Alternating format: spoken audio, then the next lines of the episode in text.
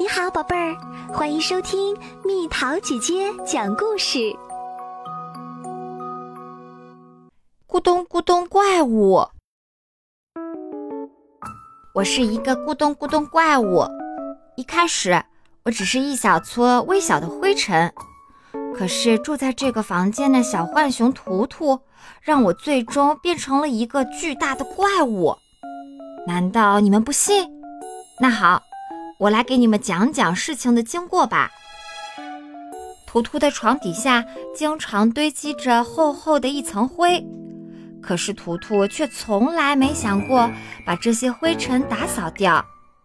床底下的灰尘滚来滚去，越滚越大，最后变成了我。这就是我呀。对我来说，图图的床底下就是我的天堂。我每天都贪婪地吃掉新的灰尘和垃圾，身子变得越来越大。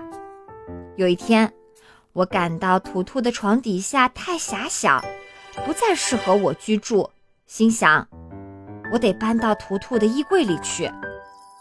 一天夜里，我趁图图在床上酣睡，偷偷地从床底下爬了出来。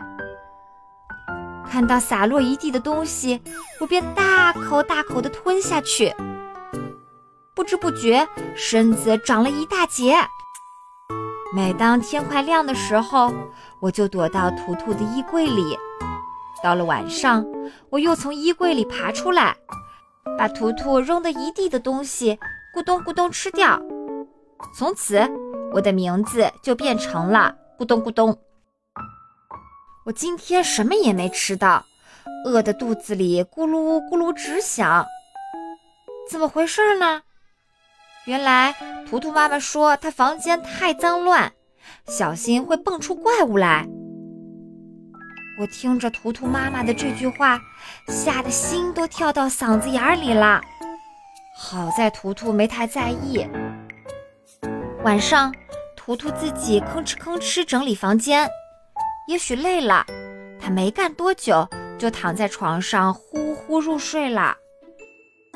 等到夜深人静的时候，我走到图图的床边，摇醒了酣睡中的图图。图图，你醒醒，醒醒！谁？你是谁啊？图图从睡梦中醒来，揉一揉睡意朦胧的眼睛。哇！救命！图图，你别害怕，我一直对你很感激的。你说你对我感感激？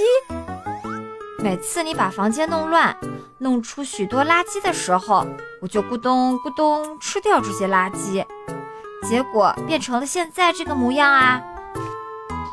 看着惊恐万分、浑身发抖的图图，我伸出右手，轻轻地放在他的肩膀上，说道。今天你把房间打扫得干干净净，害得我什么也没有吃到。我希望从明天开始，即使你妈妈说你，你也不要打扫房间。知知道了，谢谢你，图图。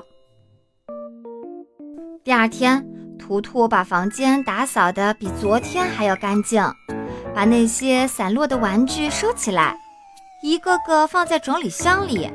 还把书架上横七竖八的书籍重新放得整整齐齐，然后嗡嗡嗡，用吸尘器吸，沙沙沙，用抹布擦，沾满污垢的窗户变得锃亮锃亮。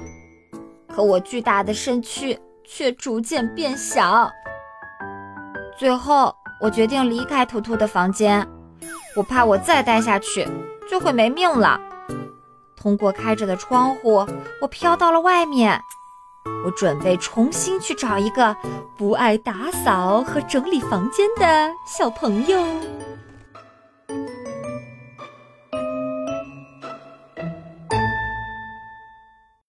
又到了今天的猜谜时间喽，准备好了吗？